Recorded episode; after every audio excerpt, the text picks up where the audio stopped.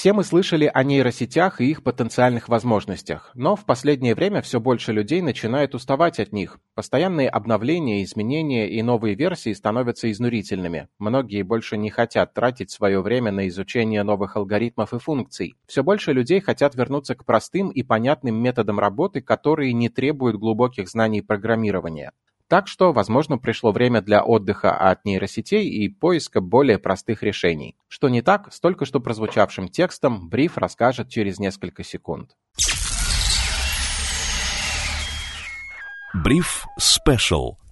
Прозвучавший во вступлении этого эпизода текст написан нейросетью. Мало кого удивишь таким фокусом. Но важнее то, что творения машин становятся настолько убедительными, и это прямая угроза многим профессиям. Интересный факт. Пока одни обесценивают нейросети, говоря, что у тех нет эмоций, они не могут ставить цели и все такое, другие уже страдают. Например, авторы текстов. В этой отрасли уже начались протесты.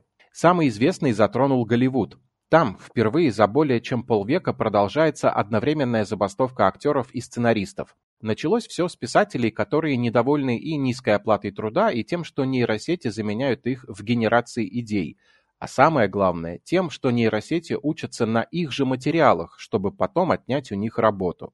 Продюсерам сериалов теперь ведь достаточно отправить нужные данные боту, и он предложит тысячи вариантов продолжения любимого шоу. Выбирай подходящий и отдавай его в работу любому сценаристу. Личность и профессионализм уже не так важны. Достаточно лишь написать реплики, которые подходят к сюжету.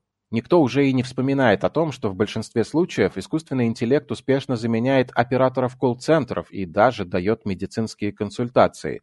Чат-боты проводят предварительные собеседования, алгоритмы строят маршруты лучше логистов.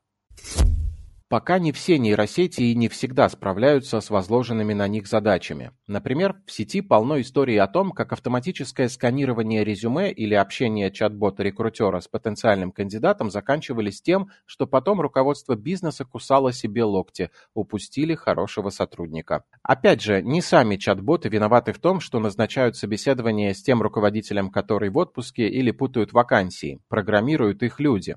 И все же жизнь эти инструменты упрощают, в HR-отделе точно нужно на одного человека меньше. Однако такой инструмент здорово ограничит в возможностях пожилых, которым может быть сложно с высокими технологиями, и экспатов, не владеющих языком в полной мере. Иногда использование искусственного интеллекта в HR приводит к скандалам по теме дискриминации. Многим компаниям нужно соблюдать квоту по приему на работу отдельных категорий людей, а нейросети плевать на цвет кожи и гендер, она выбирает своим холодным электронным разумом.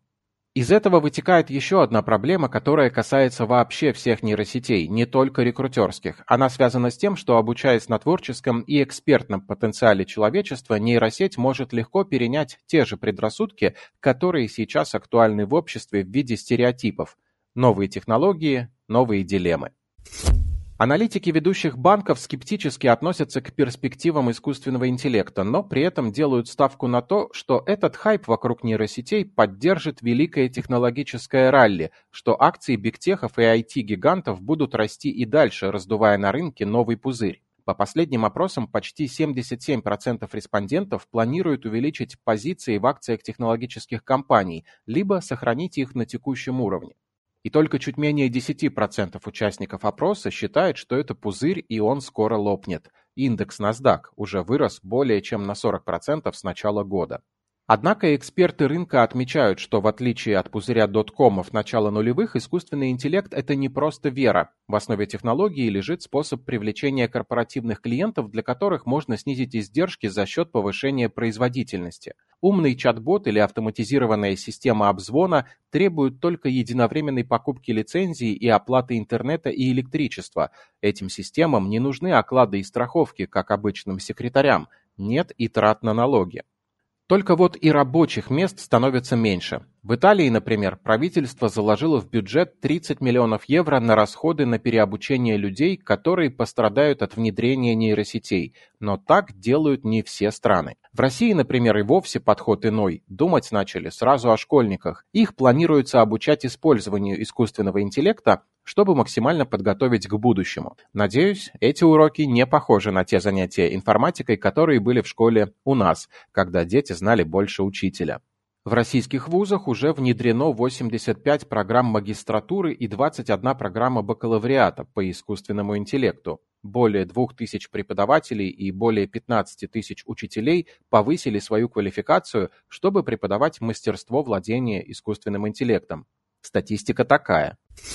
На вопрос, заменят ли нейросети людей, пока лучше всего отвечает сама нейросеть. Нейросети не заменят людей полностью, так как они не обладают такими качествами, как интуиция и творческий подход. Однако они уже сейчас заменяют людей в некоторых областях, например, в автоматизации процессов и анализе больших данных. В будущем, вероятно, они будут использоваться еще шире, но это не означает, что люди станут ненужными. Нейросети и люди будут работать вместе, дополняя друг друга и улучшая результаты работы. Будем надеяться, таким ответом искусственный интеллект не пытается пустить нам пыль в глаза и отвлечь от реальных масштабов технологической революции. Слушайте бриф на Яндекс Музыке и всех стриминговых площадках. Сергей Чернов специально для InvestFuture.